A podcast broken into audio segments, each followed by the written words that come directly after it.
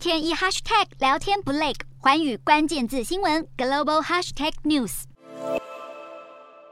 俄罗斯天然气公司上周宣布暂停对欧洲的天然气供应。恐怕会让欧洲能源危机恶化，欧元卖压涌现，加上美元强势反弹，使得欧元对美元跌破平价。二十三号盘中触及零点九九零九美元，创下二十年新低。而且不少分析师认为，这波跌势才刚开始。不止欧元，英镑对美元周一也跌到七月中以来最低。能源成本飙升和夏季罢工凸显出英国的生活成本危机，加剧经济进一步放缓的隐忧。亚洲方面，日元对美元的汇价也在央行行长年会前夕重拾贬值走势，美元对日元再度走向一百四十日元关卡。日元今年不断贬值，引发全球外汇市场关注。不过，现在韩元似乎也开始加速步上日元后尘。韩元对美元二十二号盘中一度跌到一美元兑一千三百三十八点五韩元，创下二零零九年四月以来的最低水准。近十几年来，南韩经济不断发展，长期享有着全球经济金丝雀的美名。